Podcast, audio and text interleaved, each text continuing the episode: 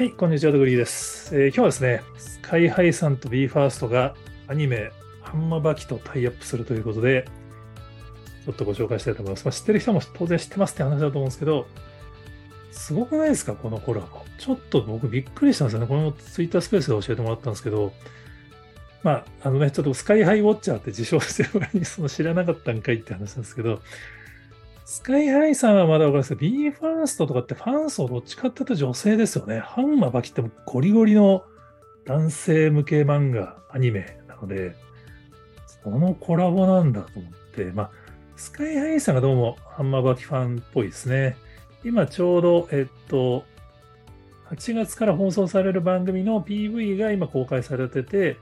その裏にちょっとだけ音楽が公開されているので、音楽を両方聴くことができる。これ、ラストも、あれですかね、なんか、なんかサルビアとかサルセニアとかなんか、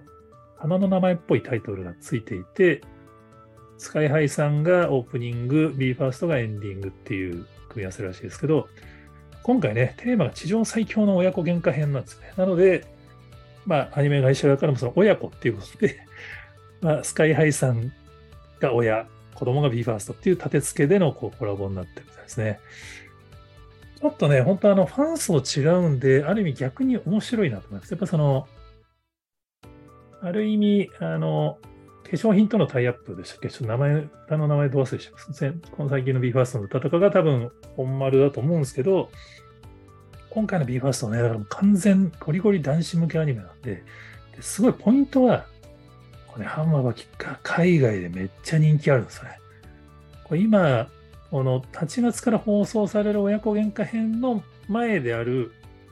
外伝ピクルプラス野人戦争編っていう、ちょっと僕もまだ見てないですけど、が放映されてるんですけど、これ日本でも1位になったり、海外でもグローバルトップ10の2位になったんですかね。非英語シリーズの。で、これ、フリックスパトロールっていうその、ネットフリックスのランキングサイトがあるんですけど、これ見ていただくとね、すごいのわかるんですよ。トップ10にね、数十カ国でランクインしてるんですよね。ネットフリックスの配信地域の。世界的にめっちゃ人気あるんですよ、範馬刃牙。もう本当あの、過去の多分ランキングポイントみたいなのが FlixPatrol であるんですけど、